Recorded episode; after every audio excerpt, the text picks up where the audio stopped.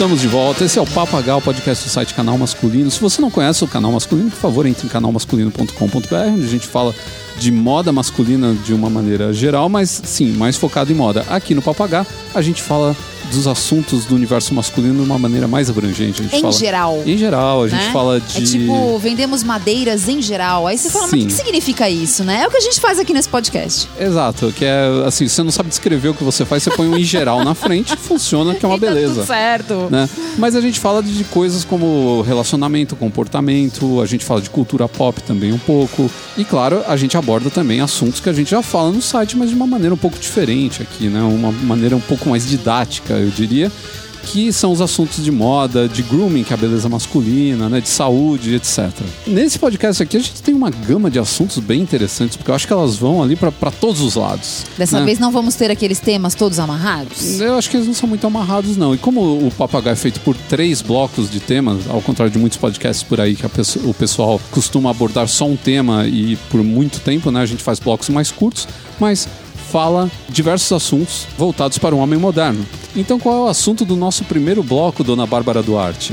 Roupa temporal. A gente vai diferenciar aquela moda que é clássica, elegante, bonita e que vai durar durante muito tempo na sua vida, daquela que é a modinha, que você encontra em qualquer lugar e que tá todo mundo na mídia usando. E a gente vai falar pra vocês o que, que a gente acha sobre esses dois lados da moeda.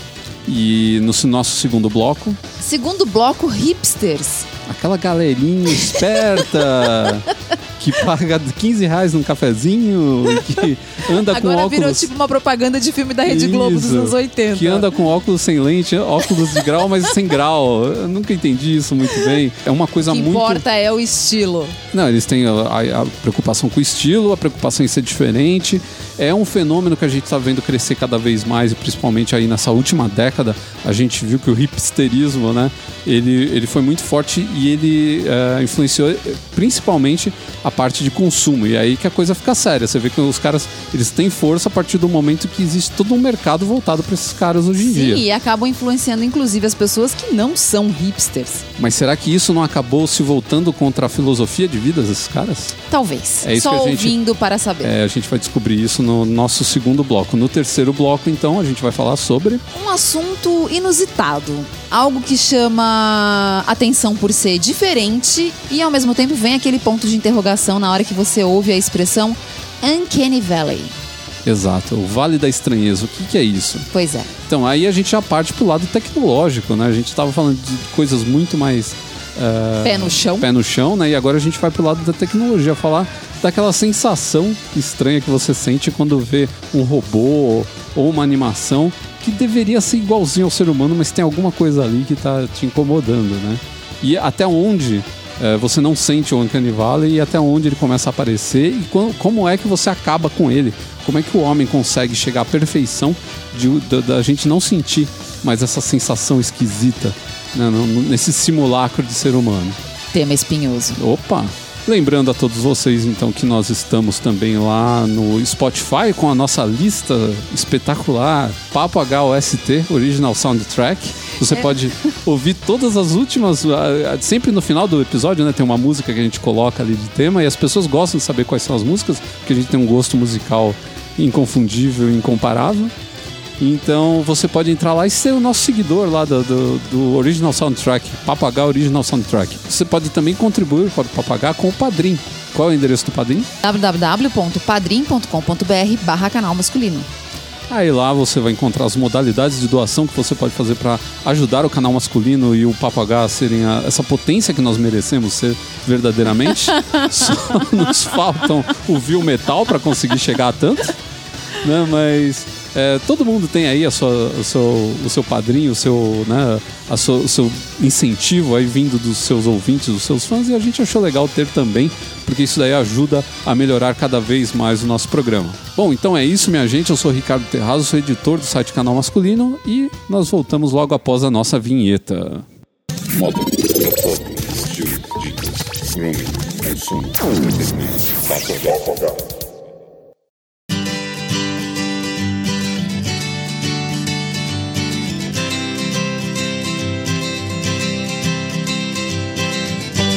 O assunto roupa temporal é um assunto que mexe com todo mundo, até com quem não gosta de moda, porque mexe com o bolso.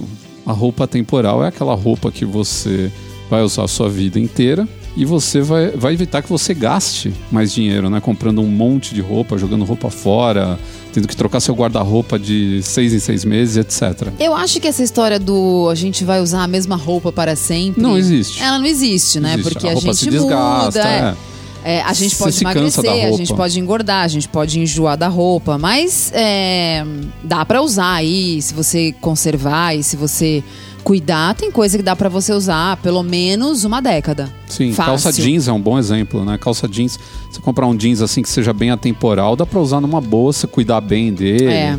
Né? Ter, ter uma certa rotatividade com outras calças, É. você consegue ter um jeans por bastante tempo. Mas o que é a roupa atemporal? Vamos, primeiro de tudo, especificar para os nossos ouvintes o que é uma roupa que pode ser considerada atemporal. São aquelas roupas clássicas. São aquelas coisas que você bate o olho e você sabe que vai ser forever and ever. Então é um bom blazer, seja ele todo é, preto. ou- No caso dos homens, acho que o blazer preto não é tanto, né? O, o, O marinho, jeans, eu né? acho que é um pouco mais o marinho. É, no feminino o preto é sempre um, um clássico. É, pro homem eu, eu citaria três, que é o preto, o marinho e um grafite também pode ser, um cinza médio, assim. Esses todos funcionam bem pro homem. Um bege também é para dia de calor, né? Dia muito ensolarado tal, você pode usar uma cor mais clara tal. Então, eu acho que tem vários, né? É que eu acho que o básico de todos seria o marinho. Então, então o blazer, uma camisa branca, uma camisa com um listrado clássico, ou aqu- aquele jeans que realmente é menos exagerado, né? Eu acho que existe um exemplo fácil pra gente, porque as pessoas ouvem a gente no podcast e não tem imagem, né?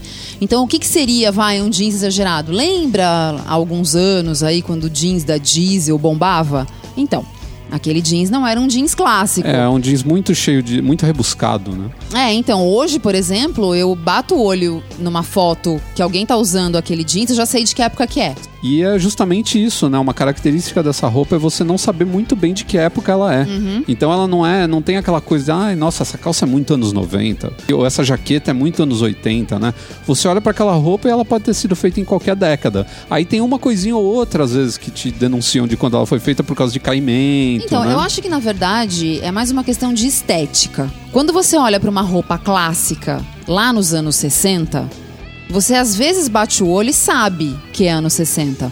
Porque rola todo um, um, um- um lifestyle anos 60, Sim, né? A sim, pessoa sim. tá com o corte de cabelo dos anos 60, o óculos típico daquela época. Mas pode estar, por exemplo, com um trench coat da Burberry, que é uma peça completamente atemporal. É, Essa daí ela merece Então, um podcast. não é, exatamente. Então, mas você consegue, às vezes, pelo total geral da situação, você identificar uma época. Mas você vê, o trench coat vai vir daquela época e de muito antes daquilo e vai continuar hoje sendo uma peça completamente clássica. Você pode usar quando você quiser. Diferente, por exemplo, da ombreira dos anos 80. Que era você grande, vai, Você vai olhar exagerada. para aqueles blazers enormes, com aqueles ombros enormes, e vai olhar e falar, nossa, isso é muito nos 80, né? É, Era a silhueta dos anos 80, né? É. Que era os om- ombros sempre grandes, né? Então até assim metade dos anos 90 se dava muito destaque pro tórax, né? Então o importante era ter um ombro Uhum. Não largo sei por que tanto, né? e tó- tórax grande. Então era por isso que as calças tinham a, a cintura muito alta, porque elas deixavam, é, elas diminuíam a barriga, né? A barriga vinha, vinha É, mais ou menos, é, né? ela É, enganava é uma muito tentativa mal, meio muito mal frustrada. enganado. e aí você tinha todo o destaque na parte de cima. Então as camisetas, por exemplo, nos anos 90 tinham mangas enormes, Nossa. que era pra parecer que essa parte de cima era- ela tinha bastante volume, né? É, horrível. E, e tudo isso era horrível. E depois o que que aconteceu? Os homens começaram a malhar mais, a, a prestar mais atenção no corpo. E aí o importante era abdômen, não era só a- o tórax, né? Ter pernas bem torneadas e tudo mais. E aí começa a aparecer a calça de cintura baixa, começa a aparecer a calça skinny, que marca melhor as pernas e tudo mais. Mesmo a calça skinny, ela, é um, ela não é tão atemporal, né? ela Não, já marca assim. é. Ela, ela surgiu com força ali na metade da década passada e ela vem até agora, ela vem se mantendo. Mas o, o ideal mesmo. Na verdade, estão tentando a todo custo tirar, né? Sim, Mas eu vou ser bem honesta. eu acho difícil. Tirar É de difícil. mim vai ser praticamente impossível. Porque ah, antes da calça skinny a gente viu aí o império da calça semi-bag que começou no final dos anos 80 e foi quase até o final dos anos eh, 90. Então são quase 10 anos aí de, de- dela dominando o mercado. É. Mas aí a gente tem a skinny, tipo, 2003, 2004, vindo até hoje. São mais de 15 anos É. de calça, sabe? E não tá com cara de que vai embora, sabe? A, É que é uma, peça, pegou. é uma peça que, assim, depois que você se acostuma, né? Porque no começo foi difícil, vamos falar a verdade, né? No começo foi meio complicado. Mas aí as pessoas foram, sem querer, querendo, comprando uma calça skinny aqui, outra ali. E quando foram ver, tan, né? Tá todo Sim. mundo usando calça skinny. E ela é muito prática, ela funciona bem com muita coisa. E o jeans que é um pouco mais largo, ou que vai, seja esse mom jeans agora, que na verdade é o jeans dos anos 90, que seria, vai, aquele semi-bag de cintura mais alta, aquilo é muito difícil de usar. É desconfortável, tem um monte de questões aí. Não, e nem é só a questão do, do do desconforto, corpo. é uma questão de você precisar parear muito bem com a parte de cima, porque a É. parte de cima precisa terminar muito, muito curta. E aí você não tem um top cropped, né? E aí você cai em outro tópico interessante aí da, da roupa temporal. Foi muito bom que você falou isso. A roupa temporal, ela é fácil de combinar. Sim, com certeza. Ela, poucas roupas você não usa o ano inteiro. Só as que são muito ligadas a uma determinada época. Vou dar um exemplo aqui. O boat shoe, o sapato dockside, que é aquele sapato de- náutico, é o único que você não usa o ano inteiro porque ele está muito ligado ao verão. Você não vai usar no frio um sapato que é todo aberto, né? Mais Uhum. sem baixo, meia, é. sem meia e tudo mais. Mas você usa ele, ele foi criado nos anos 30 e você usa até hoje. Né? E não vai desaparecer. Se você comprar um hoje, daqui 10 anos você vai usar, continuar usando ele. Ele teve uma época de baixa entre o meio dos anos 80 e o meio dos anos 90, final dos anos 90, mas voltou também com tudo. Os drivers também, que são aqueles sapatos de dirigir, que hoje tem os coloridos, o pessoal adora tal. Também voltaram com tudo. Então você vê que mesmo aqueles que dão uma sumidinha, você guarda lá no seu guarda-roupa que daqui a pouco eles vão voltar e você vai voltar a usar É. né? Se a gente for falar de calça, a Bárbara tava falando de, de, de calça masculina e feminina e tal. A calça que dá pra dizer que é temporal mesmo é o jeans reto, é o jeans straight leg, né? É. Que é o que tem a, a perna reta. É. O que a gente usa muito hoje, que é o, o jeans slim fit, que ele tem a perna mais acertada e ele vai afunilando, mais ou menos como é o caso da, da calça chino, né, que dá uma afunilada e fica um pouco mais apertada na coxa. É, esse daí ele tá para se tornar clássico. Eu, provavelmente daqui 10 anos a gente vai continuar usando ele e a gente vai olhar para trás e falar: ah, esse é um formato de jeans clássico. Hoje ele é ainda visto um pouco como, como uma novidade, né? Mas eu acho que mais para frente ele vai se tornar um clássico. É, é como uma camisa branca. Quando que uma camisa branca não vai dar certo? Não tem. Não tem como. É, se você colocar ela com blazer e com uma gravata, você vai trabalhar. Você tira a, gra- a gravata, você vai pra balada. Você tira o blazer, você tá casual e Uhum. É, descontraído. Você põe com jeans, fica uma roupa de, pra um passeio. Exato. Você põe com a calça social, você tá de trabalho. En- Enfim, é, são É. roupas que é, é fácil de você entender o que é uma roupa temporal. É aquela roupa que vai com você pra todos os lugares. Ou que talvez não vá pra todos os lugares, né? De repente você não vai com o seu costume completo pra passear no final de semana. Você prefere uma roupa mais despojada, uma roupa mais é, fácil de usar. Só que ainda assim você tem peças dentro desse estilo de roupa casual que vão ser atemporais. Sim, Você vai ter a claro. camisa xadrez, você vai ter a camiseta branca, a camiseta preta lisa, você vai ter qualquer coisa ali que seja mais lisa ou tenha uma estampa um pouco mais discreta, que sempre vai ser um clássico. Isso é bom falar, de estampas e cores. A mesma roupa clássica, se você apostar numa estampa ou numa cor muito ousada, ela deixa de ser tão atemporal. Ela já virou modinha. É, né? porque se você pegar, eu vou dar um exemplo que eu acho que é o melhor exemplo que tem. Entre 2000 e 2005 até 2007, mais ou menos, pegou um tipo de listra para camisa masculina que a gente chamava de barcode. Porque ela era uma listra um pouco mais grossa e vinha uma fina e outra um pouco mais grossa, elas É eram tipo do desiguais. código de barras, né? Igual do código de barra. Então o pessoal chamava de listrado barcode. Pegou pra caramba, todo mundo tinha. Se você fizer uma busca no Google de camisa masculina, eh, man shirt, eh, barcode, você vai ver só foto entre mais ou menos 2003 e 2007, que foi a época que pegou essa camisa. Se você comprou uma camisa pinstripe nessa época, que é o listradinho mais tradicional, e você comprou uma camisa barcode, com certeza a barcode você já encostou e a pinstripe você tá usando até lá. hoje. Exatamente. Então esse é o melhor exemplo do que é uma roupa temporal. Então, você foi lá, você gastou dinheiro com uma, tudo bem, você usou aí uns 3, 4 anos, se você usou bem, ela se pagou. É. Dinheiro você não jogou fora. Não, eu acho também que não tem nada demais as pessoas comprarem peças de moda. Eu acho que tem que comprar. De vez em quando você quer dar uma, uma arejada no seu guarda-roupa, você quer que uma coisa um pouquinho mais moderna tal. E existem, inclusive, é, roupas que são consideradas modernas porque a tendência trouxe a roupa de volta, Uhum. mas ela é um clássico. Por exemplo, a gente tá tendo aí uma febre já há uns dois anos de, cami- de jaqueta bomber. A jaqueta bomber é completamente clássica. Ela foi criada nos anos 30 para ser uma roupa de aviador, né? Nos anos 20 e entre os anos 30 para ser uma roupa de aviador. Ela era de couro, ela tinha pele por dentro para proteger do frio mesmo, porque é da época que as cabines eram abertas, né, do- dos aviões. E depois ela entrou pro, pro, pra roupa casual masculina, né, pro, pra indumentária do dia a dia. E hoje ela é um clássico que voltou com tudo aí. Ela tem versão em nylon, ela tem versão em couro, ela tem versão em alguns tipos de, de tecidos de algodão, né? E ela tá forte aí. Se você comprar uma hoje, é a mesma coisa. Daqui 10 anos você vai estar usando essa jaqueta. Porque eh, se você comprar um modelo básico, numa cor, por exemplo, um marinho, ou um bege, ou um marrom, ou um preto, eh, você não vai ter problemas daqui a alguns anos se essas cores, se as cores que estão na moda hoje, e aí a gente fala daqueles tons de terra, ou de umas cores mais voltadas para um, pra um vermelho sangue, alguma coisa assim.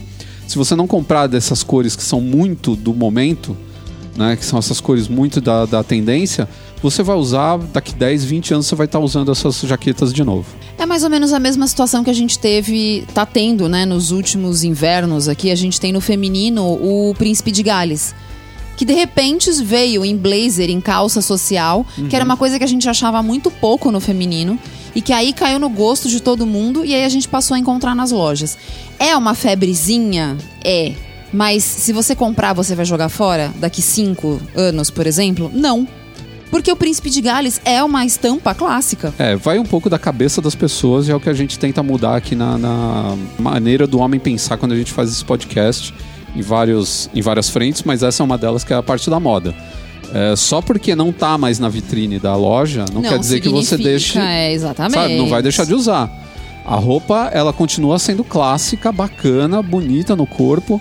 Então, se você é um cara de personalidade, você vai usar aquilo e ninguém vai olhar pra você e vai falar: "Ah, você é uma modinha, mas a moda passou", não sei o quê. Ninguém vai falar isso. O cara vai olhar e vai falar: "Pô, como esse cara é bem vestido". Calça, por exemplo, que agora teve em alta também, que nem a Bárbara falou, do Príncipe de Gales ou do Window Pane, que é aquele xadrez de listras bem finas e bem espaçadas, né? Então ele forma quadrados grandes e com listras finas. Esse xadrez aí é um xadrez que se usa desde sempre. E tem cara que usa, né, usava há 10 anos atrás, usa hoje e vai usar daqui 10 anos. Não quer dizer que se saiu da moda, você tem que jogar fora porque essa roupa não, Não, tá mais. de forma alguma. Não, eu acho, eu acho muito usando. legal quando es- essas estampas clássicas e os padrões clássicos, eles se tornam moda. Porque fica mais fácil pra gente encontrar pra comprar e depois a gente não vai perder. Geralmente as empresas que trabalham com roupa temporal, é, não tô falando aí das Renners e C&As da vidas, porque esses caras fazem o fast fashion e eles, eles fazem roupa temporal porque eles têm que ter para ajudar a combinação, né? Então ele vai lá e, eles vão lá e fazem uma, uma calça chino, porque eles sabem que a chino combina com tudo. E aí você vai comprar a camiseta da, da modinha e a camisa da modinha e, mais, e o sapato também, mas vai colocar uma chino lá no meio. Mas se você pegar essas, essas marcas que trabalham com roupa clássica, você vai ver que eles fazem uma roupa para durar também. Né? Não é o fast fashion. Eles fazem a roupa. Então você compra uma jaqueta dos caras, você vai ver que a jaqueta é bem feita. Se você cuidar bem dela, daqui muitos anos você ainda vai ter essa jaqueta, ou você vai passar pro seu filho, sabe? Tem muito disso quando você fala de moda temporal. Então essas marcas que trabalham com isso, ou que tem duas linhas, que é uma linha, uma linha trend e uma linha que não é, que é a, a linha básica deles, eles sempre fazem essas roupas para durar muito, porque eles sabem que você vai usar por muito tempo e que você quer que ela dure. E se a gente for citar marcas, assim, para o cara ter uma base do que de, de marcas que trabalham com roupas atemporais, quem que a gente poderia citar, por exemplo, de marcas nacionais? Olha, de marca nacional, eu vou ser bem honesta que eu sou bem chata com as marcas nacionais, porque eu acho que a gente tem poucos exemplos, poucos bons exemplos. A gente tem muita coisa metido a besta, mas de verdade mesmo, assim, a gente tem poucas opções. É, o Brasil sempre teve um problema de ser muito voltado para tendência, né? Isso. Desde os anos, nossa, os anos 80 era terrível. De seis em seis meses a gente tinha uma tendência nova, mais maluca que a outra. Todo mundo comprava roupa, depois jogava fora porque não tinha mais onde usar, né? Mas isso não era um problema só do Brasil, né? Não, de todo mundo, mas o Brasil era, era o pior. Porque lá fora, a gente tem desde sempre. Por exemplo, você pegar na Itália, você vai ver muitas marcas, por exemplo, a Brunello Cucinelli. É uma roupa clássica masculina e você sempre vai ter itens básicos e itens atemporais lá. Então você sempre vai ter um blazer é, grafite, você vai ter sempre um, um casaco de lã cinza, você sempre vai ter a camisa branca ou a camisa listrada e algumas tendências ali no meio que eles põem também para pontuar a coleção da época, né? Mas aqui no Brasil a gente nunca teve isso. A gente nunca. Eram pouquíssimas as marcas que você falava assim, nossa, esses caras fazem basicamente o mesmo, só dão uma temperada com tendência, né? Então, mas eu acho que de marca é, que a gente pode citar, que seriam exemplos para as pessoas que estão ouvindo, que quiserem né, visualizar um pouco melhor o que a gente está falando, acompanhar o que a Richards faz. Porque a Richards é engraçado, né? A Richards, é, pra mim, antigamente, muito antigamente, antes da gente começar a ter os blogs e tal, ela tinha meio uma cara de praia. Pra mim. Eu me lembro que o que eu achava quando eu passava na frente de uma loja da Richards, eu sempre achei bonito.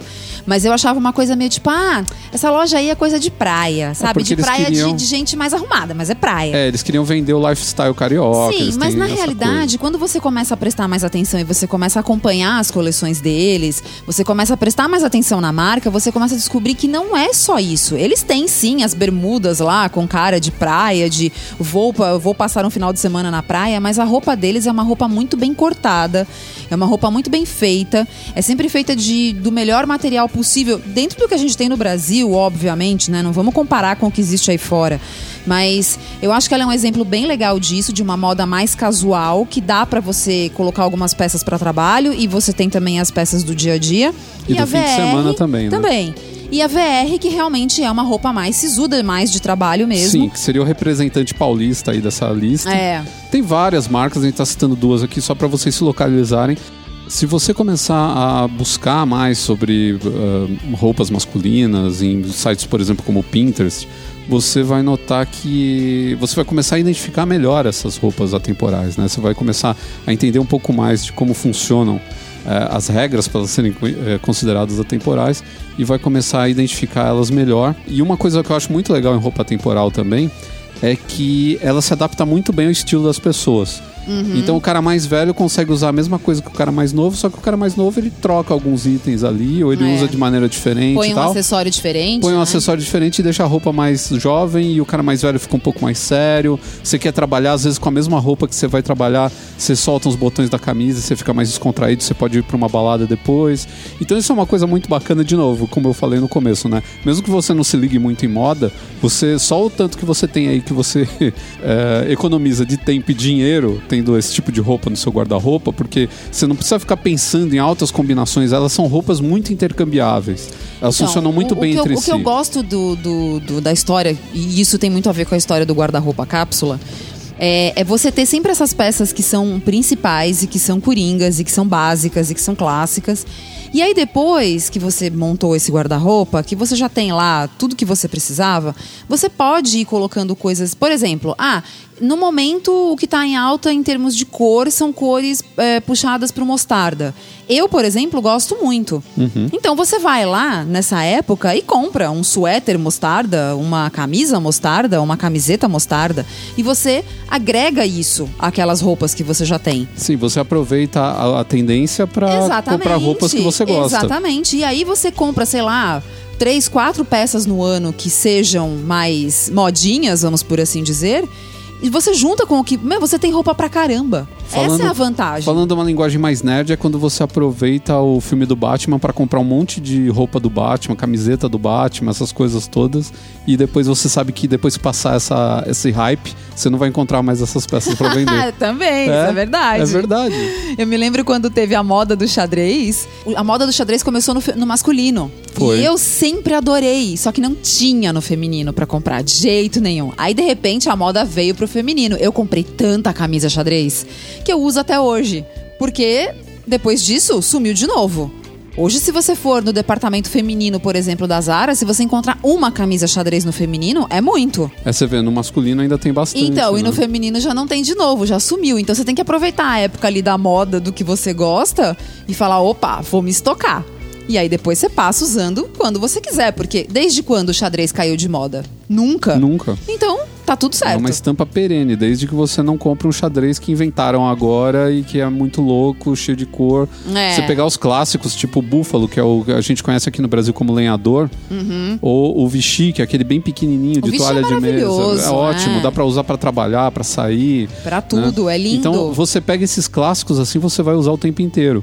Ah, outra coisa que eu acho muito legal de, de roupa clássica e de roupa eh, atemporal é que algumas, depois de usadas, ainda ficam mais legais. Sim. Que é o caso da jaqueta de couro, por exemplo. Uma Sim. jaqueta perfecto, né? Que é É. uma jaqueta clássica. Trucker da Leves. Ela A é uma jaqueta que depois que Levi's. você lava. é A, a minha primeira jaqueta Trucker eu comprei em 2001. Eu tenho ela até hoje.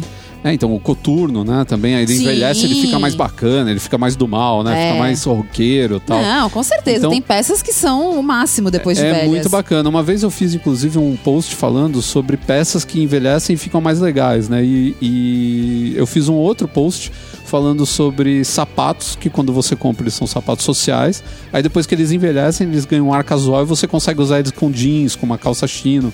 Porque. Ou seja, né? A não ser que ele sofra um acidente de percurso, você não perde. Exato. De jeito nenhum. E é muito legal, porque isso daí só acontece com os sapatos que são atemporais, com os sapatos que são clássicos.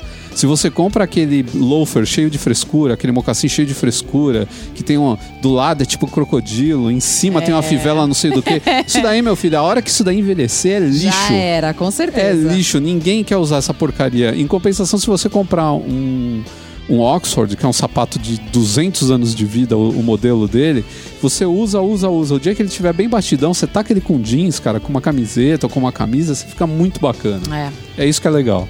E algo que pouca gente pensa a respeito da- das roupas atemporais, não é com todas que vai acontecer isso, né? Mas com algumas delas acontece, é que algumas valorizam depois do tempo. Se você comprar um trench coat da Burberry dos, nos anos 60, você foi lá e comprou, sua mãe comprou um, sua avó comprou um, e guardou, e deixou lá guardado. Aí um dia você abriu o, o baúzão lá da, da sua Ah, avó. É maravilhoso. Imagina Não, encontrar amigo, isso. Você pode ter, uma, você pode ter uma, uma peça que tem valor inestimável. De repente é de uma coleção aí que veio com algum detalhe dif- diferente, alguma coisa assim. Você pode ter uma peça lá que vale mais que a peça nova. Relógio nem se fala. Uhum. Nossa, relógio, relógio, clássico. sim. É, o relógio é o equivalente à bolsa das mulheres, né? As É, bolsas clássicas. exatamente. É. Então, tipo, o relógio do homem, bolsa masculina também, se você comprar uma bela bolsa antiga e tentar vender ela depois de 40 anos, é bem capaz que ela valha mais do que da, da época que você comprou. Então isso acontece muito com essas peças. Se você pegar em compensação uma camiseta de uma marca de streetwear dos anos 90 e tentar vender hoje, se ela não tiver Não, no é hype pano dessas de marcas, é pano de chão, sabe? Vamos explicar melhor para as pessoas o que, que é a modinha hoje, Hum. né? São os logotipos enormes, né? Essa febre de nome em tudo que é lugar, escrito grande, essa moda anos 90 que tá de volta, a pochete, o boné, tudo exagerado. Geralmente Então, isso- tudo que tá na mídia, né? Então, É, quando você entra no isso- site de moda, é, tá lá na primeira página. Tudo isso é o que é a modinha atual, para as pessoas se situarem do que a gente tá falando, né? Falamos do clássico e vamos falar do que tá em alta hoje, né? Na modinha. Aí você vai e compra uma peça dessa modinha na Gucci. Você vai pagar uma bica. Porque na Gucci não tem nada barato. Sim, e é hype, né? Então todo mundo tá comprando, lei da oferta e da procura. A peça vai lá pra cima o valor mais ainda, porque não tem disponível e dá no que dá. Só que aí, se você tentar vender ela daqui 10 anos, não vai rolar. Mesmo ela Se sendo for da Gucci, é peça- capaz, Não, hein? da Gucci, Olha, nesse- nessa situação atual, que a gente tá com esses logotipos enormes. É, pode ser que não. É claro que isso já tá começando a cair, graças a Deus. Mas enfim, teve aí e, e ainda vem, mais ou menos, a gente vendo isso nas lojas e nos desfiles. E aí você não vai vender, não. Você pode esquecer. Você vai morrer com essa peça. Esse é um problema muito grande dessas tendências, dessa modinha passageira, que você vai gastar muita grana e vai acabar parando de usar logo logo. A mídia faz ela bombar. Ela te enche o saco depois de um tempo, porque você viu tanto aquilo em todos os lugares, todo mundo usando, que você perde a vontade de usar. Principalmente se você já não achar ela muito bonita. É, geralmente é uma roupa um pouco mais chamativa. Às vezes a moda mais básica ela entra em voga, sim. Mas as, as peças mesmo que são desejo, geralmente são aquelas peças mais é, cheias de frescura. Elas ficam datadas muito rápido. Então você comprou, passou seis meses, você já olha pra ela já fala, pô, isso aqui tá com uma cara de ano passado, que Você não já tá olha legal. com ranço, é. né? Pra ela. O caimento fala, da peça. que eu devia usar isso aí? Sim, o caimento também, muitas vezes o caimento faz sentido numa certa época, depois não faz mais. É o caso, caso que a gente falou da calça bag, né? Uhum. Na época fazia sentido, hoje pra mim uma calça bag não faz sentido. Mas ela tá de volta. Tá de volta porque a moda é cíclica e ela tá ten- tentando se reinventar e não consegue. É. Porque justamente Eu as concordo. pessoas. Não, e o motivo disso é justamente porque as pessoas estão entendendo que é a roupa temporal e estão falando, não, não vou ficar comprando qualquer besteira. É porque eh, eu acho que desde o advento de blogs e de quando a moda passou a ser uma coisa mais, mais inteligível para as pessoas comuns, que não eram as pessoas papas da moda, eh, a gente en- passou a entender a noção de estilo. Uhum. Né? E quando você tem estilo, você não se importa muito com modinha. Você pode até sim atualizar Claro. as suas peças e comprar alguma coisa que seja moda, porque você quer estar com a silhueta do momento. Então, se a silhueta do momento não é a totalmente skinny, super agarrada no corpo, ela é um pouco mais larga, você compra algumas coisas. Mas você entende como gastar o seu dinheiro, você não joga dinheiro fora com bobagem. E a partir daí é que a moda realmente parece que teve sofreu um baque, né? Sim. E aí a gente viu essa tentativa de se livrar, a moda tentar se livrar da skinny, porque as pessoas começaram a não ter, já, já tenho 10 skins, eu vou comprar mais uma pra quê?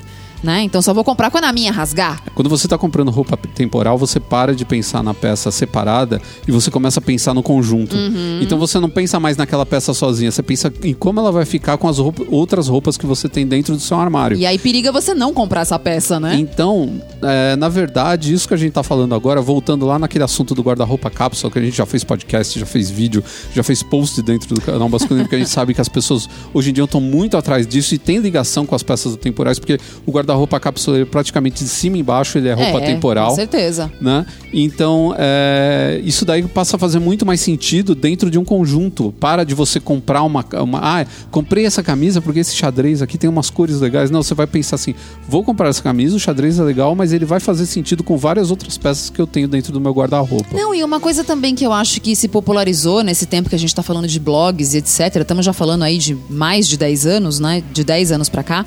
É que as pessoas passaram a entender também a questão de cor. De como cor é, pode te, te valorizar ou te desvalorizar.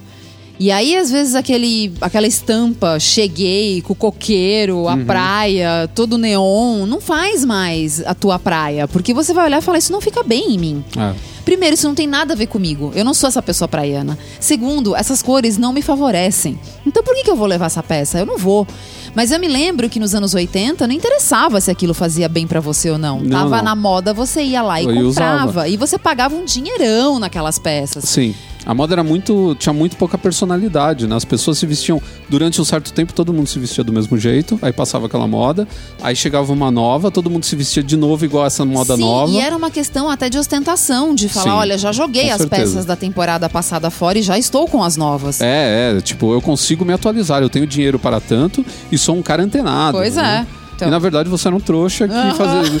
Ficava comprando. manipulado pela comprando roupa e jogando fora o tempo todo. Qual é o sentido disso? É, pois é. Sabe? Pô, coisa mais legal, às vezes, de você pegar uma jaqueta e falar assim, nossa, eu comprei essa jaqueta há 20 anos atrás e ainda é uma jaqueta bacana. né? Ainda tô usando, tô fazendo coisas Olha que novas. bonito, né? Eu coloco com uma roupa nova, fica super legal. Exato. Comprei coisas que agora criam novas combinações com essa É, jaqueta, né? Não, Isso é eu muito acho, bacana. Eu acho um gosto você vestir uma peça assim. E quando você tem roupas atemporais e você investe muito em cores neutras e estampas que são mais discretas, você consegue praticamente combinar tudo. Não Mas tem é que eu acho que durante um certo limite. tempo existiu uma ideia de que se você comprasse roupas básicas e neutras, você era um cara sem sal nem açúcar. Um cara e uma mulher. É, né? Enfim. isso principalmente nos anos 90, né? Que foi É. quando se criou aquela moda neutra, que era um, era um neutro escroto. Era muito sem graça. Era um né? neutro sem graça. Era um É. neutro onde você neutralizava o estilo, inclusive. É. Porque hoje em dia, as roupas, ela têm estilo, mas elas têm cores neutras. E quando a gente fala em cor neutra também, o pessoal falava muito em branco, preto e bege naquela época. Uhum. Hoje em dia, a gente sabe que o, o marinho é neutro.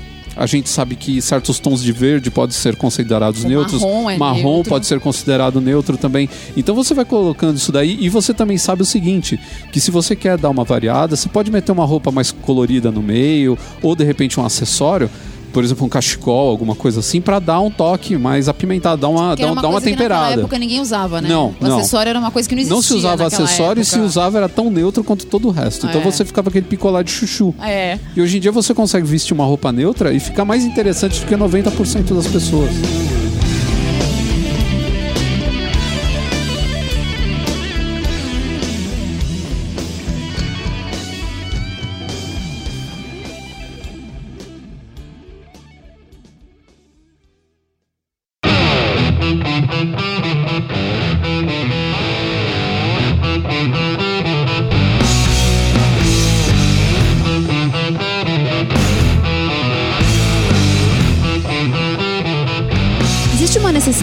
Grande do ser humano de encaixar tudo e todos em caixinhas. E aí, caixinhas, eu também me refiro a rótulos. Então, você é básico, você é extravagante, você é metaleiro, você é gótico, você é hipster. E aí a gente fica naquela tipo, mas O que é um hipster? o que é um hipster? O que é um gótico? É tudo aquilo que a gente via na mídia. Tipo, o gótico realmente é o cara que vai pro cemitério de roupa preta, maquiagem preta, batom preto e fica lá bebendo vinho em cima do túmulo. O hipster é o cara que usa o coque samurai com a barbinha e o, e o bigode e, a e o óculos de aro grosso. Esse é o hipster. É, então, você vê como a gente tem. é, você falou uma coisa interessante. A gente é, gosta de colocar as pessoas dentro de categorias de seres humanos. É, né? não, mas isso não, faz não, não pode existir o- a mistura, não pode O- existir o a cinzento, a nuance, zona não pode, cinzenta, não é. pode. Ou você é uma coisa ou você é A, outra. a gente tem isso muito na política, né? Ou o cara é coxinha ou é petralha, ou o cara é direita ou esquerda. não É, existe centro é no verdade, Brasil. Eu nunca não vi existe, isso. não existe. Né? Isso não tem sentido, né? É, As pessoas, elas não. Elas estão dentro do espectro, elas não estão nas pontas, todo mundo nas pontas. Não, eu acho que sentido. existem características em cada pessoa e gostos em cada pessoa que puxam pra uma coisa mais do que pra outra. Mas não significa que aquela pessoa seja 100% só aquilo que estão categorizando ela. É que eu acho que no caso dos hipsters, uh, o que aconteceu é que eles são fruto de um anseio. Eles não são fruto de uma tendência, de uma personalidade. Eles têm ali um anseio de ser diferente que acabou levando eles para um caminho que eu acho que acabou dando errado. Se você pegar a Então, origem da que- palavra. então, eu acho que é a mesma coisa que a gente fala, por exemplo, eu dei o, o- o exemplo aqui no, no- do gótico, porque o gótico ficou tão estereotipado de um jeito ruim. Sim. É que foi uma coisa, obviamente, que foi muito menor. Ele é um, um movimento e um gosto de, de- mais difícil. Ele tá ligado à música também. Tá ligado à é- música. Não, ele tá ligado a um estilo de vida também. Sim, sim. Mas, enfim, é, o hipster acabou sendo muito mais porque o hipster é ligado a muito mais coisas, né? Não é só a estética, é também é, a forma de, do que ele gosta de comer, do que e aí o gótico sai fora. e tudo mais. Mas você tem essa mesma, esse mesmo, essa mesma conotação pejorativa, eu acho, nos dois. Né? Quando você fala do gótico, já vem Você aquele pá na tua cara O cara do. triste com rímel no olho Pois é. e. E quando você não, fala do- um delineador no olho. As duas coisas. É. E quando você fala do hipster, você já vê aquele cara que só gosta de coisa cara pra dizer que foi barata. Porque ele quer passar a impressão de que ele não teve esforço algum pra ter aquela casa incrível que ele tem, mas ele gastou rios de dinheiro ali. A comida dele é gourmet, mas é tudo sem esforço, é porque ele é assim, naturalmente. Eu não sei se todos os hipsters, ou se todo mundo que gosta dessas coisas, é hipster. Então, na ou se verdade. todo hipster é chato. Então, na verdade. Como é que é isso, né? É difícil você falar que existe um movimento hipster, porque as pessoas. Eu nunca vi ninguém falar, eu sou hipster. É, é verdade. Ninguém fala É, isso. Ninguém fala. Mas ao mesmo tempo, quando você. Por exemplo, a gente tava assistindo outro dia um episódio daquele do, do programa do Seinfeld lá, que é de entrevistas, que é o Comedians in Cars Getting Coffee, né? Uhum. Na Netflix, de novo, a gente fazendo propaganda desses vagabundos aqui. não, não patrocinam nada de ninguém. Mas, é, assim, é um programa interessante, né? Ele pega um, um comediante, leva o cara pra dar uma volta de carro e depois eles param num café. É. E teve alguns que eles pararam num café de hipster. E, meu, dá um pouco de vergonha ali de ver todo aquele monte de não, homem. e eu acho um barato que ele mesmo fala, né? Nós vamos parar de novo nesse É. café de hipster. Eu não quero tomar café aqui. Porque a coisa ela chegou num ponto.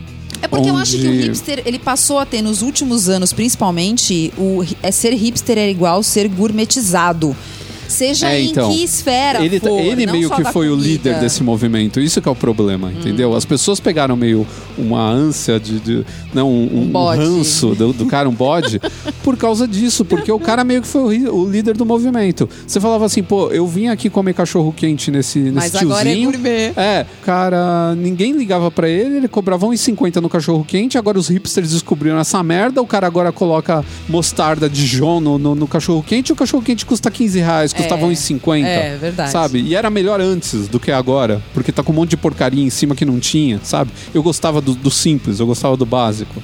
Então, é, muita gente pegou raiva desse estigma do hipster por causa disso. Mas quando o hipster começou lá atrás, né, a primeira vez que usaram, até a palavra não era hipster, era hipster, né, que eles usavam no começo, que era o pessoal que ia frequentar casas de jazz ali pelos anos 40, 50. Depois, esse, esse mesmo termo foi, começou a ser usado para brancos que frequentavam casas de jazz de negros. Uhum. Porque eles eram os caras mais avançados, eles queriam entrar em contato com uma cultura diferente, eles queriam uma coisa mais moderna. E o jazz para os anos Uhum. E não 40. tinha um preconceito, né? Porque o grande problema naquela época era o preconceito. Exato. E o jazz naquela época dos anos 40, 50, 60, ele era considerado uma coisa muito, muito moderna, porque ele misturava música, batida, ele tinha a presença do negro, ele tinha o branco trazendo um pouco ali da música também, é, um pouco do, do, do clássico ali para a influência do jazz, né? Então, depois de algum tempo, a gente tinha muito músico branco fazendo jazz e tinha negros também ótimos fazendo jazz, então que se tornaram ícones, inclusive, né? Esse, esse termo foi usado nessa época, que era o rapster, na verdade. Depois disso, nos anos 80 para os 90, acho que no meio dos anos 90 que teve uma, uma matéria, acho que do New York Times, falando que o que é hip quando todo mundo é hip. Ou seja, o que, que é que- uma tendência, né? Quando tudo é tendência, né? O que, que é destaque quando usam tudo para destacar. E falando justamente desses caras que estavam começando a gostar de certas coisas, que tinha já tanta gente fazendo isso, que essas coisas que eram coisas é, raras de se ver, estavam começando a ficar comuns de se ver no dia a dia. Que foi o que aconteceu quando o movimento hipster chegou aqui no Brasil. Não sei se a gente pode chamar de movimento, dizer o que, que é. Né? Essa ideia do hipster chegou no Brasil. Que começou essa coisa de todo mundo eh, de barba, todo mundo com óculos. O problema não é o óculos de aro grosso. O problema é o óculos de aro grosso comprado no brechó e sem a lente, que é como eles usam.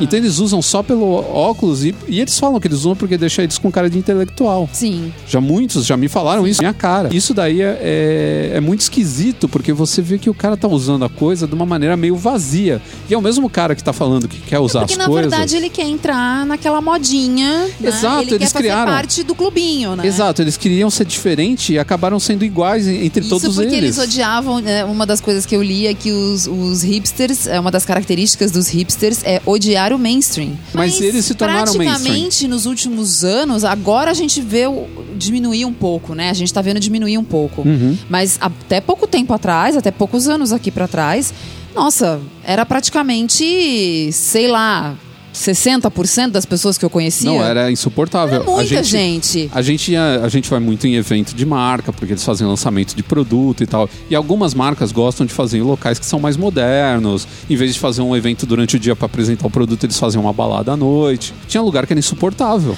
Todo lado que você olhava era um barbudo de óculos com coque samurai. Você falava, pô, chega, né? E de camisa xadrez. Você falava, Deu, chega. né? Deu. Chega, porque é um estereótipo que eles abraçam. Isso que é o problema. Não é o problema de você falar assim, ah, mas o cara quer ser diferente. Porque o hipster nos anos 90, ele é um cara que queria ser diferente. Então ele queria consumir coisas que tivessem fora do mainstream e que tivessem qualidade. Mas aí, a partir do momento que o cara vai lá, compra uma máquina de escrever, vai pra uma cafeteria, paga 18 reais num café e fica sentado teclando uma máquina de, Datilografando. uma máquina de escrever, isso é uma coisa absurda. Primeiro que um café não pode custar 15 reais, segundo que uma máquina de escrever não te traz benefício é, então, nenhum. eu acho que veio junto essa onda, né, de tudo muito caro e acabou meio que enfurecendo algumas pessoas, porque você falava, poxa, né, por que, que eu tô É, pagando então. tão caro por coisas tão comuns, né?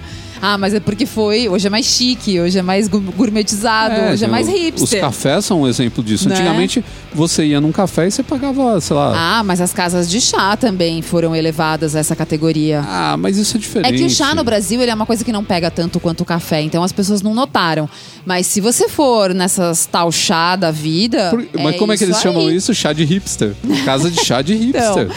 e é super legal, assim, saber você ter contato com um chá diferente do que a gente não tem no supermercado comum e tal. Só que quando você chega lá, São tantas regras pro seu chá ficar pronto e você tem o- a ampulheta e você, você fala, gente, não, eu só queria um chá. E tudo eu tem um queria ter que maldito. fazer uma conta matemática de Tudo tem um maldito tempo... storytelling. Ai, meu Deus, o ebulidor, em, quanto, em quantos graus tá o meu, a minha água? É, não, não. Se, lá, se passar gente. disso, o seu chá vai estragar, não vai ficar no, na Não, ideal. eu me lembro que eu fui numa dessas casas de chá um dia e eu nunca tinha ido. Foi num evento também. E eu toda inocente cheguei pro cara e falei: tem chamate? Ele me olhou com uma cara de ódio. bravo, opa, Ele virou pra mim e falou: Nós não temos, não trabalhamos com chamate aqui. só plebeia. Aí eu olhei, eu falei: Tá bom, me traz o cardápio então.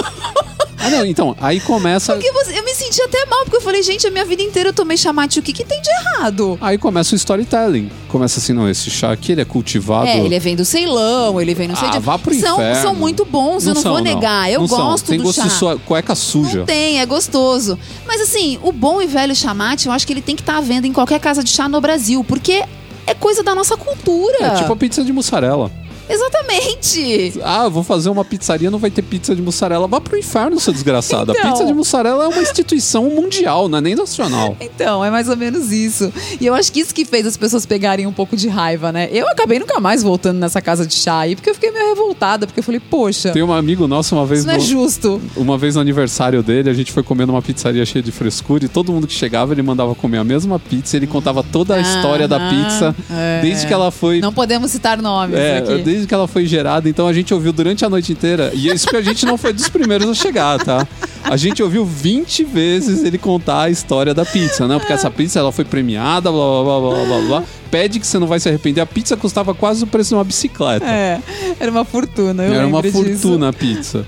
E, mas ele gostou do storytelling, ele gostou dessas É, coisas, ele então. achou diferente. Então o hipsterismo ele tem muito dessa coisa. E outra coisa é, que me irrita, porque às vezes você vê que o cara tá se enganando. Ele compra essa historinha pra dizer que ele tá fazendo algo especial, mas na verdade ele tá fazendo a mesma coisa que todo mundo. É tipo o negócio do chá. Você tá tomando um chá, cara. Você tá pegando folha, É, jogando então. dentro da água, tirando e tomando. É, Sabe? Não tem nada de especial nisso. É, não ah, tem. mas o chá é diferente. Beleza, o chá é diferente. Compra então uma erva cidreira em vez de comprar o mate. Compra uma camomila. Pronto, é diferente. Sabe? Então fica muito nessa coisa assim e começa a realmente dar nos nervos das pessoas. Porque você começa a valorizar coisas que não têm um va- valor real ali de, de fazer com que fique tão caro ou que seja uma experiência tão diferente. Isso às vezes também atrapalha, porque acaba pegando experiências boas e simples e transformando em experiências complicadas e chatas.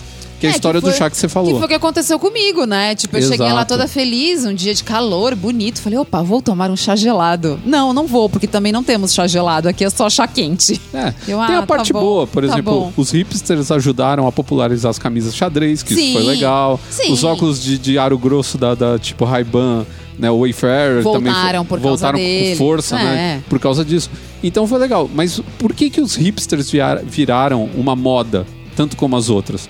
Porque identificaram eles como um grupo de pessoas ah, um consumidor. público altamente consumidor, com Exato. certeza. A partir daí começam a fazer produto pra você. E a hora que fizerem produto com a sua cara estampada neles, meu amigo, você não é mais hipster. Você é parte de um grupo de pessoas dentro de uma estatística, É, numa você planilha. é mais um consumidor. Exato, é, numa planilha no de Excel. carne do capitalismo, Isso. exatamente. Você tá lá dentro de uma planilha de Excel com gráfico de pizza e tá lá hipsters. E aí sai uma setinha, tantos por cento. E como é que a gente vai vender pra esse povo?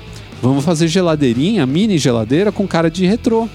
Vamos fazer pipoqueira É, retrô. é. Vamos fazer não sei o que lá com cara retrô. E aí o cara vai lá e compra. Ah, mas eu fala, não vou mentir que eu também É gosto bonito, não tô falando que é retrô. feio. É, Não eu tô não sou falando que é hipster, feio. mas eu gosto. Mas a partir do momento que a pessoa, o cara faz um milhão de peças disso daí, ele não é mais hipster, porque tem um milhão de pessoas só na, na- no É. mundo ocidental que compraram.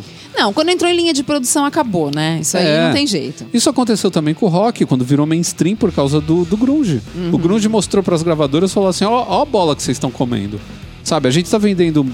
Tá todo mundo se vestindo com roupa grunge, comprando banda Seattle e tudo mais, e vocês estão aí de bobeira. Aí todo mundo começou a lançar banda, as ma- marcas de roupa começaram a lançar roupa É. parecida e tudo e aí, mais. do mesmo jeito que tinha muita coisa legal, tinha muita porcaria. Sim, e foi aí que, por exemplo, pegaram o- depois o punk rock e transformaram naquele punk rock de boutique, que eram as bandas tipo o Green Day, o Offspring, né? Que era um punk rock muito mais palatável, era um Uhum. É. punk rock muito mais pop do que meu, você pegava Vai punk rock. tentar ouvir Rancid pra ver o que é, bom pra É, vai ouvir punk é. rock rock dos anos 80, vai ouvir Aham. Discharge, né? Aham. Vai ouvir essas bandas assim, você É. vai ver que são bandas... Exploited. Uhum. Exploited, né? Que era um hardcore inaudível, barulhento, rápido, sujo, né? É. Então eles fizeram, eles criaram esse punk. Tem gente que fica brava, ah, mas é, é punk rock também. Tudo bem, também é um punk rock, meio hardcore tal.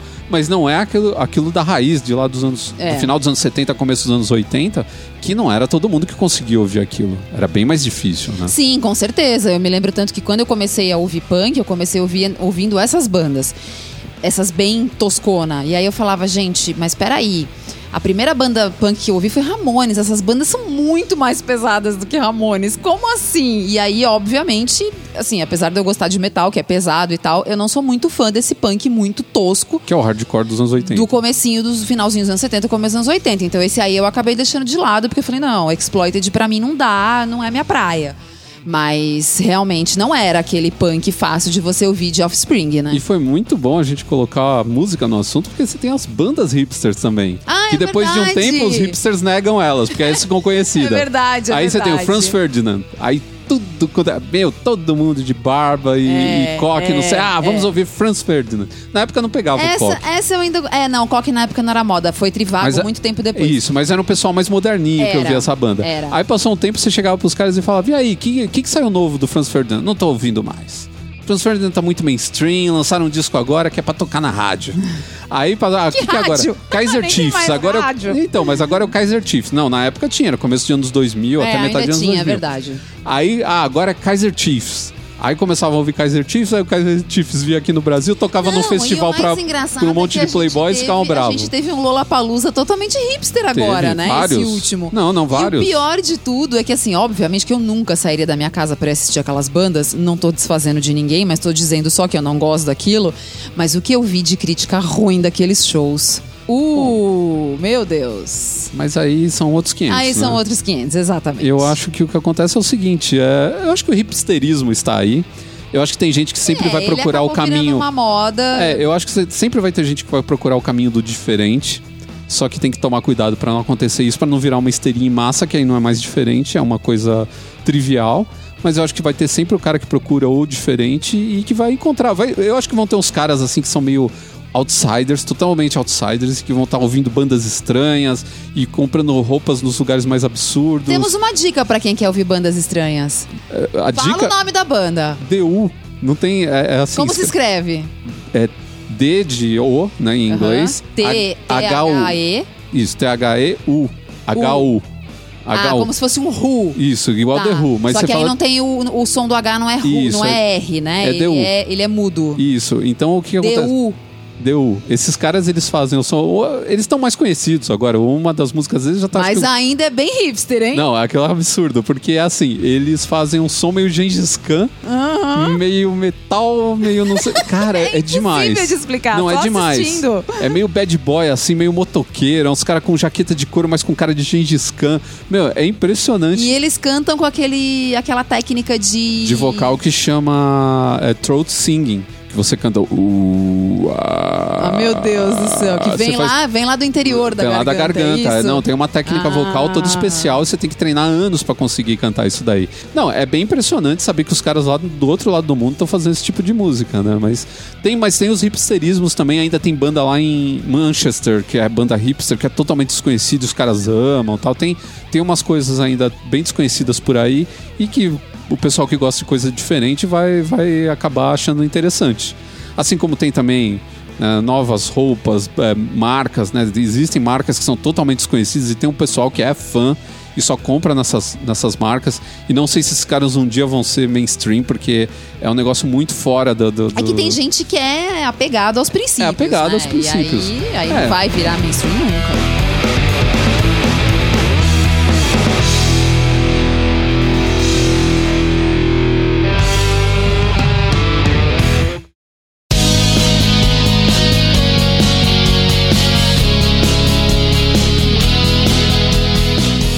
Expressão Uncanny Valley, ela tem uma. Se a gente for traduzir, né? Vale da Estranheza, é uma coisa bem, bem interessante eh, do ponto de vista comportamental humano, né? Se você parar pra pensar. Porque a gente tá o tempo todo tentando é, criar simulacros de nós mesmos, né? Coisas que sejam parecidas com a gente cada vez mais, né? Você vê que tudo tem uma carinha porque a gente gosta que as coisas tenham um rosto, que a, a gente se, se comunica melhor com alguma coisa que tem um rosto. É. No próprio filme O Robô, o Will Smith fala uma hora, né, pro robô que ele tem um rosto que é para as pessoas é, terem algum tipo de empatia com, com o, o personagem, porque ele é um robô, ele é uma coisa, né? Ele é um objeto, né? Então o rosto faz com que você perca um pouco dessa falta de empatia que você tem com, a- com, com aquilo, né? É, porque a gente precisa. É o que dizem, né? Que a humanidade precisa sempre se reconhecer em alguma coisa, né? É. Por é isso, por isso- que os extraterrestres sempre tiveram cara de humanos, no final É, é, das porque contas. eles podem ser completamente diferentes. É. E é por isso que você toma conta também do Tamagotchi, porque é um bichinho lá com uma carinha e tal. Porque Ai, se ele fosse uma bolinha. conta daquele negócio, Não, não. se ele fosse uma carinha preta, você tava nem aí, né? Se ele fosse uma bolinha, Se né? ele fosse uma pulga, fala, É, morre, é. desgraça, morre. Então, mas ele tendo uma carinha sorridente, fofinha, com cara de gatinho, É. aí você se importa com ele. Ah, porque gato é fofo, né? É. Esse termo ele foi criado nos anos 70 pelo professor Masahiro Mori. Ele é usado hoje em E ele é, um, dia ele é um termo bem estranho, né? Bem diferente. bem diferente. Ele é usado hoje em dia para denominar aquela sensação que você tem quando você vê um desses simulacros aí que eu falei, pode ser um, um robô ou uma animação, né, um, um 3D, onde tenta se chegar o mais próximo possível do ser humano. Porque sempre tem alguma coisa que entrega que aquilo não é o ser humano, né? Que aquilo não é real. É uma, é uma simulação, é uma imitação do que é a vida real. E é interessante porque quando a gente tem eh, uma animação tipo as da Pixar, que não tem a intenção de ser completamente igual ao ser humano, né? Eles são propositalmente bonequinhos, né? Bichinhos engraçadinhos e fofinhos. É, eles têm atitudes que são um pouco robóticas às vezes, mas eles não incomodam a gente. Porque a É, gente sabe que eles, mesmo. a gente sabe que eles não são de verdade, né? A gente sabe que são ali bo- bonequinhos, né? Bichinhos que estão ali. É mais ou menos como nos Incríveis, né? Que na verdade a ideia é de passar de uma família normal, de pessoas normais, mas eles têm o corpo diferente, né? Eles têm um, um formato que lembra o, o nosso.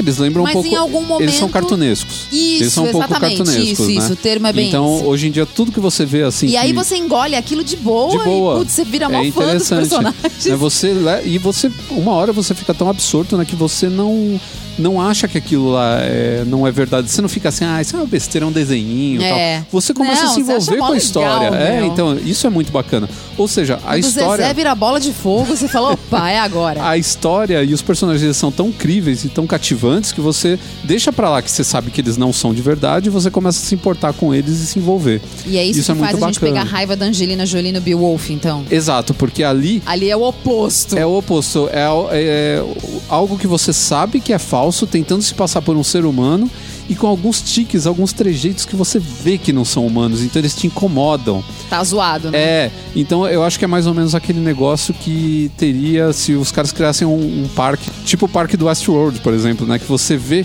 que os, os robôs eles são perfeitos até um certo ponto, aí tem umas horas ali que eles fazem umas coisas que meio que irritam as pessoas, sabe?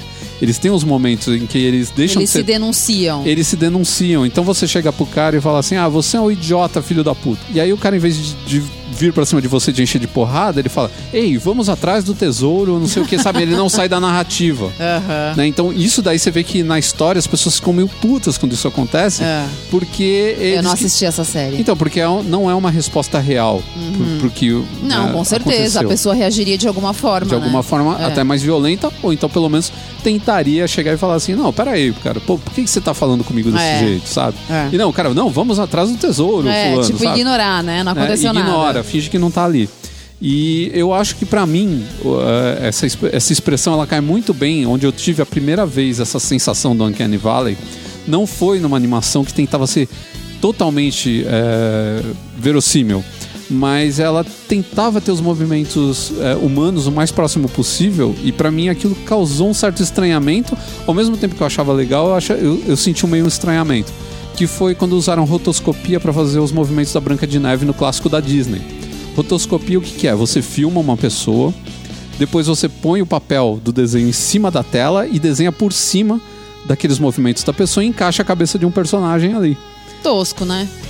Na época revolucionário. Mas né? tosco. E foi usado assim durante muito tempo. Rotoscopia, até tem clipes de rotoscopia hoje em dia. Não tem Godineiro, que a gente ama, foi feito com rotoscopia. Procura aí no. Nossos ouvintes com certeza não sabem o que é, É. No Tengo Dinheiro. Procura no Tengo Dinheiro no YouTube, que você vai ver o clipe de É uma. verão. É verão o quê? Aquilo 84? Ah, é muito antigo, mas é assim. É, eles usaram rotoscopia e assim, eles não tinham muito dinheiro, então você vê que os Não, é movimentos. podre, é podre. O clipe é sempre- podre. É tudo que eu tenho a dizer. E a música também, mas fez um sucesso absurdo. É, aqueles sucessos de verão da, europeus, né? É. E. E se faziam as versões aqui no Brasil. A gente podia fazer um bloco de podcast só de sucessos de verão, né? Dos anos Nossa, 80. vai ter muita coisa. Era Rigueira. Rigueira. Rigueira com G- GH no nome. Que loucura. E esses caras fizeram um baita sucesso. O clipe é feito com rotoscopia, você vê que desenharam por cima do rosto deles ali pra fazer uma coisa mais. é, com uma cara mais. sei Pop. lá. É, eu, não sei qual foi a ideia, mas ficou muito tosco e eles se repetem os Seja movimentos qual for a ideia, o tempo inteiro. Então eu acho que rotoscopia foi pra mim a primeira Uncanny Valley, assim, que eu vi, eu falei assim, pô, tá tentando ser humano, mas tá tão. Eu preferia que fosse uma animação normal. Porque ao mesmo tempo que me impressionou, que é o que o pessoal fala, né? O, o Uncanny Valley, ele primeiro ele te impressiona. Você fala assim, nossa, olha, Olha, tá parecido. É, Aí de é repente um- vem alguma coisa que você fala, uh, é um não. boneco 3D tentando ser humano. Aí você fala, nossa, mas tá duro, tá dando uma piscada meio esquisita. Tá olhando pro nada. Ele tá olhando pro nada, a boquinha tá estranha, né? E a gente tem o, o Uncanny Valley da vida real que se chama Botox, né? A pessoa quando põe Botox na boca, na testa, você fala assim, nossa, o cara não é humano, né? O que é esse cara? É o, é o Uncanny Valley da vida real. Mas aí depois você acaba acostumando, né? Porque você é Então, obrigado a ver a pessoa falando o tempo Eu, inteiro. por muitos anos, eu não vi o Mau- o Mauri Júnior. E aí, quando eu vi, ele já tava lotado de bota- verdade. Botox. E, cara, eu olhei pra ele e falei, nossa, é Uncanny Valley. Eu falei, é um boneco 3D do Mauri Júnior. O Mauri morreu, os caras criaram um boneco 3D dele no... no- no- Lá o Hans Donner, alguém fez um boneco 3D dele e colocaram no ar aí o programa dele com o É, boneco, é. entrevistando as É, o pessoas. Botox, ele é realmente um negócio complicado. Eu tenho vontade de, de colocar, e, tipo, perto do olho e tal. Perto do olho eu sei que nunca dá problema, mas eu tenho vontade de colocar aqui, onde o pessoal chama de bigode. Eu já tenho medo de colocar. Porque eu tenho medo de qual vai ser o resultado. Não, se você virar um Uncanny Valley, eu nunca mais vou chegar nem perto de você. Tenho medo disso. E a gente tem um Uncanny Valley ao contrário, isso também é interessante. Nos anos 90, existia um apresentador de um programa é, inglês que chama Max Headroom.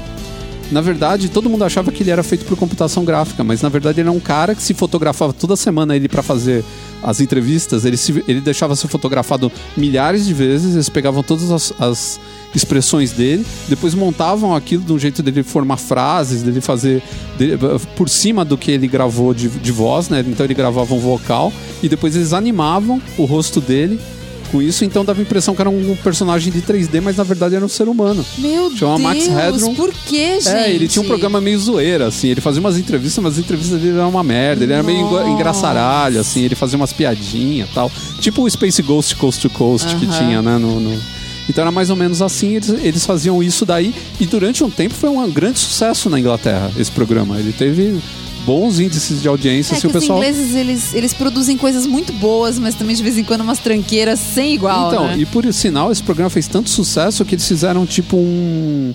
Um longa-metragem contando como o cara virou o personagem é, digital. Ele era tipo um cara de carne e osso. Ah, e aí Deus ele sofreu um céu. acidente e ele virou um personagem digital, Nossa, sabe? Um eu acho que assim. esse aí é a definição do Uncanny Valley. É, então, mas era porque era o, é, o Uncanny Valley ao contrário.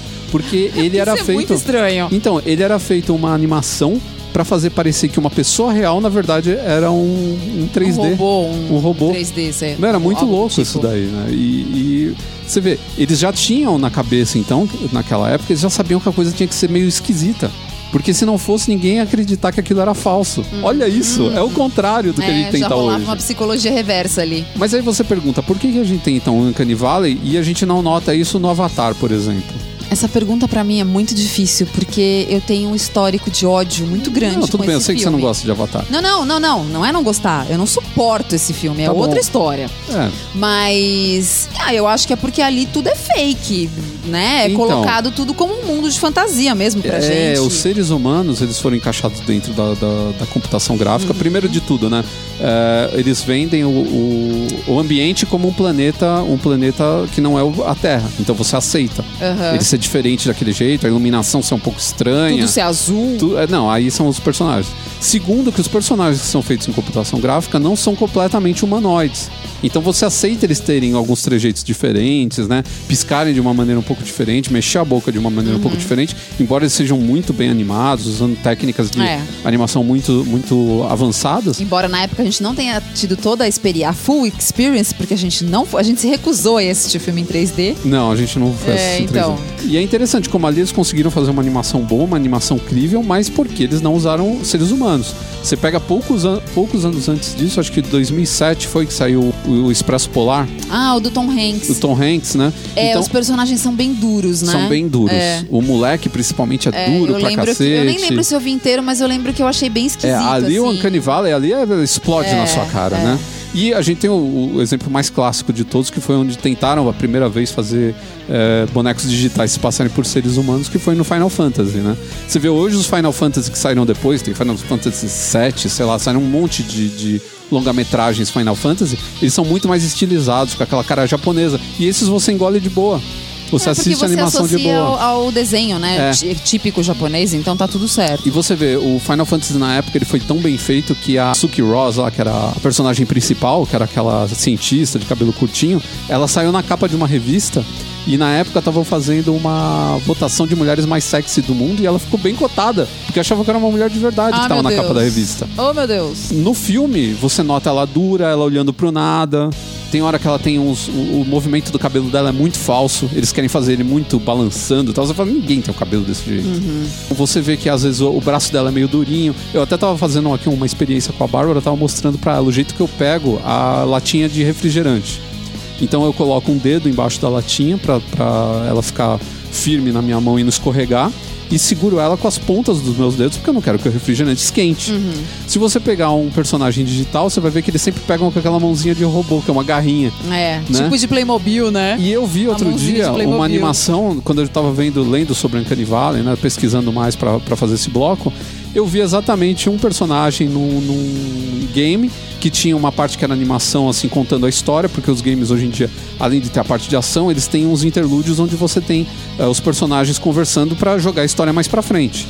Então você tem tipo um, um episódio de série dentro do game, né? É bom saber, porque como eu não jogo, pra É, então. mim isso é um mundo à parte. Eu sou do tempo do Atari. Mas ainda. você tem o fulano encontra com o Beltrano e aí você tem uma conversa entre eles pra E jogar. aí eles estão segurando a latinha com a mão fechada de com a mão Playmobil. du- durinha de, de Playmobil. É, não e dá. apontando pro cara com a latinha. Você Não, não faz não isso, porque o líquido cai pra fora, Sim, entendeu? com certeza. Então, os animadores eles se esmeram ao máximo pra tentar Mas fazer. é difícil, né? Mas é muito difícil, porque tem muitos trejeitos pequenininhos que a gente tem como ser humano. O rosto tem as microexpressões, né? Que eh, você vê, os- tem caras que sabem ler só microexpressões, então você fica com o rosto durinho, Lie to me.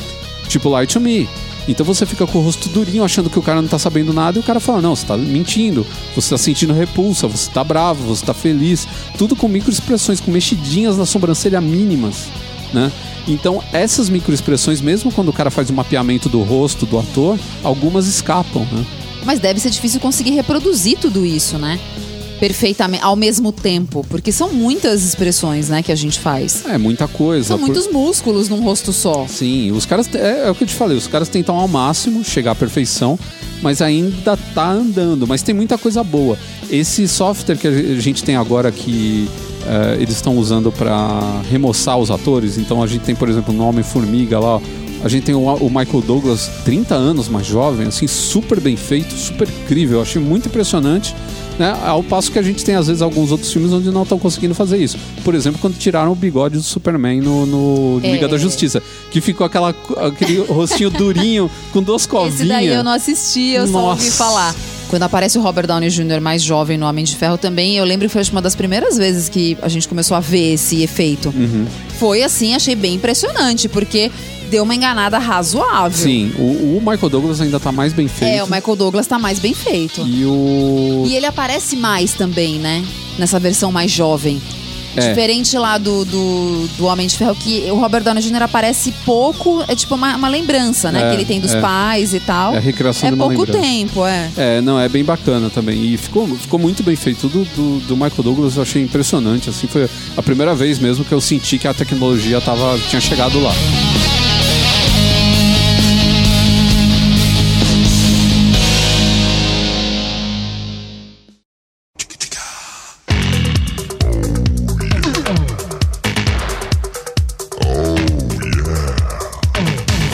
E vamos à leitura de e-mails e recados e tweets e comentáriozinhos em todas as redes sociais. Agora tá uma coisa de louco, né? Que todo mundo comenta em tudo quanto é lugar. É, né? não tem mais um lugar só. Não, antigamente era tudo meio centralizado no, no e-mail. É, agora como o e-mail parece que tá sumindo, né? Tá aparecendo Não, ainda comentário. tem gente que manda em vários lugares. mas é, tá bem menos do que era antigamente. Não, o e-mail que eu digo, não o nosso e-mail de, de os e-mails que a gente recebe, o e-mail como um todo, Ah, sim. né? A entidade É, e-mail é. tá sumindo. É, e tem o WhatsApp hoje, É, que você consegue então. falar mais rápido, todas essas com Sim. Messenger, né? É.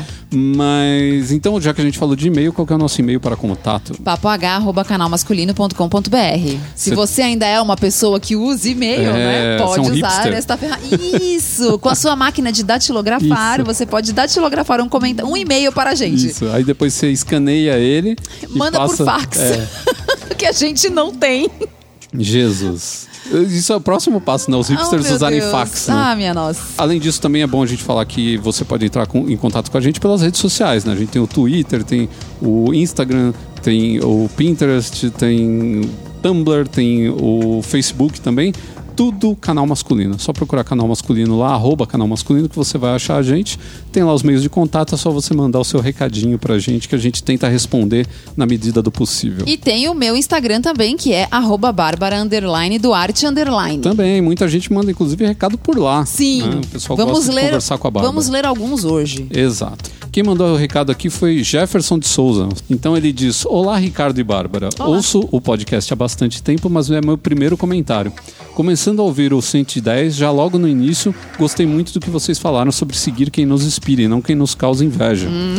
O que eu queria acrescentar é que, além da arte nos inspirar, a recíproca também é verdadeira. Eu tenho um projeto pessoal de lettering que criei para voltar a brincar com caligrafia e aproveitar para citar trechos de músicas que gosto, quase que exclusivamente rock.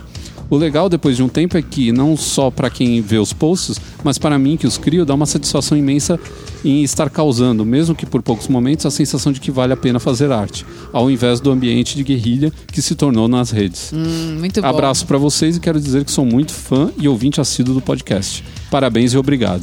Em tempo, meu projeto chama-se Rocker Pulse, arroba Rocker Pulse, estou seguindo.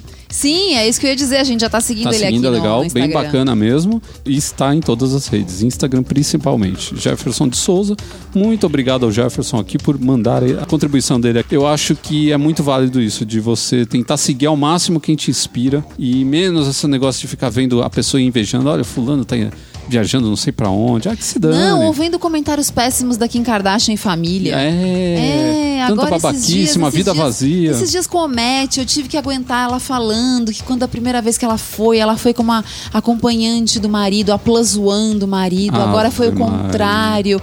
E o marido resolveu deixá-la brilhar, Ai, porque o momento era dela. Ai, que conversa. Pois oh, é. meu Deus. Eu gosto, eu sigo quem? Eu sigo músicos, sigo é, Pois é. desenhistas, sigo ilustradores, então, eu acho sigo que é- muita gente de lettering que eu acho então, bem legal. eu acho que é mais ou menos isso, assim, a gente acaba, a gente aqui acaba sendo obrigado a seguir algumas coisas que a gente às vezes não gosta muito por conta de trabalho, porque a gente precisa saber o que está acontecendo. Uhum. Mas se eu fosse uma pessoa que não trabalhasse com isso, com certeza eu só seguiria as pessoas que eu realmente gosto, que são pessoas que eu realmente admiro, que são realmente pessoas que trazem alguma coisa pro meu dia a dia. Essa conversinha babaca de celebridade ridícula, Ah, querendo chamar dá, é atenção muito e ainda passar um pano de boa, né? De boa alma.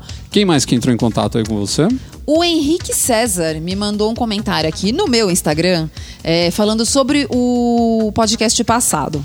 Então colocou assim: Muito bom, Bárbara. Sou engenheiro ambiental, sanitarista e de segurança do trabalho. Olá, ele é da mesma área do Luiz. É, é verdade. O tema foi bem bacana, ainda mais quando vocês abordaram as questões de ecologia e sustentabilidade. Então esse comentário aqui foi um comentário curtinho dele, porque veio lá via direct do Instagram. Mas Henrique, muito obrigada pelo seu comentário. Até respondi aqui pra ele. Eu falei pra ele que eu gosto muito quando a gente recebe esses, é, esse feedback de vocês, né? Saber o que vocês estão achando dos nossos temas, o que, que vocês é, pensaram do que a gente, da forma como a gente abordou certos temas, é bem interessante. É, estamos lá seguindo o Rocker Posts, como o Ricardo já falou. Bom, vou mandar um abraço aqui pro Prince Santana, que me avisou que o, o- o episódio 110 estava fora. Aconteceu um pequeno imprevisto. Eu não sei como, o post desse episódio foi, foi excluído. Ele não foi excluído, ele foi jogado nos rascunhos. Quando o post sai do ar, o podcast também sai do ar lá no, no iTunes, em todas as redes. E o cara falou, ó, não tô, não tô achando, aconteceu alguma coisa. Ele me avisou, fui lá e, meu, coloquei de volta no ar na mesma hora já. Opa, ufa, Então ele deu, salvou o dia. deu uma dica boa aqui, é o Prince Santana. Ah, e eu também tenho ele aqui no meu Tem, ele falou Instagram. você? É, ele falou comigo aqui. Ele me pediu aqui, falou que é muito fã da gente e pediu pra gente mandar um alô pra ele no próximo Papo H. Então, já teve mais do que um alô, né? A gente já falou bem mais coisa do que só o Pô, alô. Não, não, é, pô, direto assim, alguém avisa, o site tá fora do ar, o, o- não tô Maravilha. não tô Salvam- conseguindo. Salvando vidas. É, não tô conseguindo ah, baixar tal podcast, o que que tá acontecendo? Aí você vai lá e descobre que é uma, uma bobeirinha de nada tal. Então é legal isso. É, também queria agradecer o pessoal da Galera do Hall, que é um podcast. Opa, são nossos colegas? São nossos colegas. Eles indicaram o Papagaio de 110, foi no dia 9 de maio. Obrigado pela, pela indicação aí da, da galera, do, galera do Hall. Vocês podem seguir eles, arroba Galera do Hall no Twitter. Foi lá que eles fizeram a indicação pra É, gente. vamos explicar direitinho. Raul. RAU. RAU, né? Isso, Galera do Raul. E aí vocês lá tem os links também pra vocês acessarem os podcasts dos caras. Vão lá conhecer. E também temos mais um comentário aqui no meu, via direct no meu Instagram, que é do Regis. Agora complicou, hein? Deve ser Regis Penaski, alguma Hum. coisa do tipo. Porque, né, quando a gente tem que ler assim os, os as arrobas fica um pouco mais complicado. E colocou aqui que é mais um episódio, mais um ótimo episódio, parabéns. E aí me- eu respondi pra ele agradecendo e ele me disse o seguinte: me manda um abraço no próximo episódio. Falei, com certeza. E aí ele comentou de volta: tô parecendo ouvinte da antiga Rádio Cidade. É verdade. então, Regis, um abraço pra você. um abraço pra Dona Nilce de Parelheiros. né? Sempre eu não tinha sei essas de coisas onde o assim. Regis é, ele não disse. Então, não vamos ter como citar a Jackson de. Cangaíba. Ah, A gente tem também aqui o Marcos 0187. Com esses nomes você sabe da, da onde que é, né? Da iTunes Store. Aham. Ele deu cinco estrelas pra gente e falou: vale Oba. a pena demais acompanhar. Opa. Dá até pra sentir saudades entre um episódio e outro. Oba! Olha lá, muito Tamo obrigado. coisa certa. Maravilha. Então é isso aí, essa foi a nossa leitura dos recadinhos, das frases de efeito, do tudo que chega aqui pra gente. Eu sei que teve Antigos muito. ouvintes da Rádio Cidade, Sim, eu que agora ouvem nosso podcast. Exato, eu sei que tem muito mais gente aqui que mandou coisa, mas eu- realmente a gente não consegue falar todo mundo. Mas a gente vai falando aos pouquinhos, aos poucos a galera vai entrando aqui, vai fazendo parte do, do nosso podcast, vai sendo imortalizado nas ondas sonoras desse podcast. E até então a próxima leitura.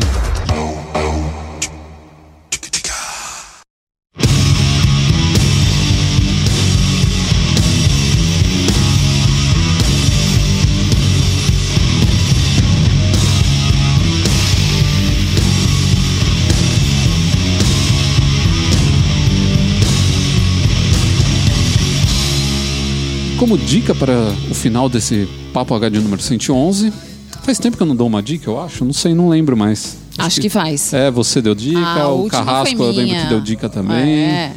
Então fica aí uma dica minha, já que a gente falou, né, de inteligência artificial, a gente falou do Uncanny Valley aí, que é uma, uma discussão bem interessante aí sobre os efeitos né, da, da inteligência artificial enganando os humanos, né, fazendo a gente é, realmente acreditar que é algo, algo real. É, tem uma série muito interessante que, que tem essa cara meio. Aliás, tem um episódio também do, do Black Mirror, mas não vou falar desse episódio agora, até porque a gente já indicou Black Mirror, talvez as pessoas já tinham assistido, que fala sobre isso, né? Fala sobre, sobre seres que conseguem imitar perfeitamente um ser humano. Mas existe uma série que é sueca, que é muito bacana, chama Real Humans. Foi feita uma versão americana dela, mas eu não gostei muito da, da versão americana dessa série. E ela fala sobre robôs que foram criados como, como produtos. Então eles são levados para as casas. Você põe lá, tem o robô babá, tem o robô que cuida de idoso, tem o robô que faz limpeza da casa, tem o robô secretária, tem lá as categorias de robô que as pessoas compram lá e eles ajudam nos afazeres dos seres humanos. Só que sempre tem aquela coisa, né? Como é que você tem um ser sintético dentro da sua casa, mas que se parece em todos os aspectos com o ser humano? Né? O que, que isso pode, pode gerar em você? Pode gerar empatia, amor, ódio? O que, que isso pode fazer com que as pessoas reajam, né? Como que é a reação das outras pessoas quanto a isso, né? É, isso que eu Então, tenho medo. E isso aí pode criar as pessoas que vão amar isso daí e pode criar os radicais que querem destruir isso porque acham que a humanidade um dia vai ser escravizada, né? Isso, isso daí a gente já, já viu muitas vezes essas, essa história, né? Mas ela é sempre interessante da gente abordar. O próprio Battlestar Galactica, a base da história é mais ou menos isso, né? São os robôs se tornando mais parecidos com seres humanos e ao mesmo tempo querendo destruir os humanos. É uma coisa de louco. Então, é, essa é uma série bem interessante. Ela foi criada em 2012. Ela estreou em 22 de janeiro de 2012. Hoje eu acho que você só vai conseguir encontrar ela nas locadoras do Paulo Coelho por aí. Então, você procurar aí em alguns sites de download, porque eu não. Eu procurei algum tempo atrás aí se tinha algum, alguma TV, algum canal né, que estava passando isso e não achei nenhum. De repente tem alguma agora que está fazendo a retransmissão disso daí, porque a gente sabe que o pessoal das, dessas séries adoram, né?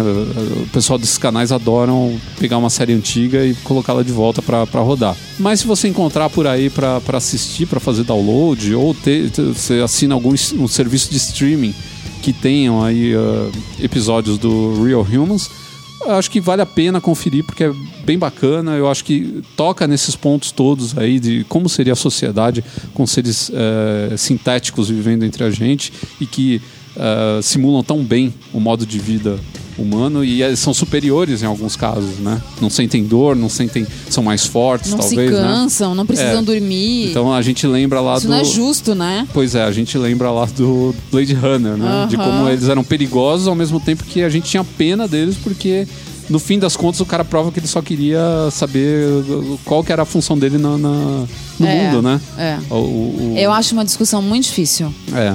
Muito difícil e eu, eu, eu acabei nunca assistindo Black Mirror justamente porque eu tenho. es- Esses assuntos me dão um pouco de, de medo misturado com, tipo, isso ainda vai ser real, que a gente sabe que isso não tá muito longe.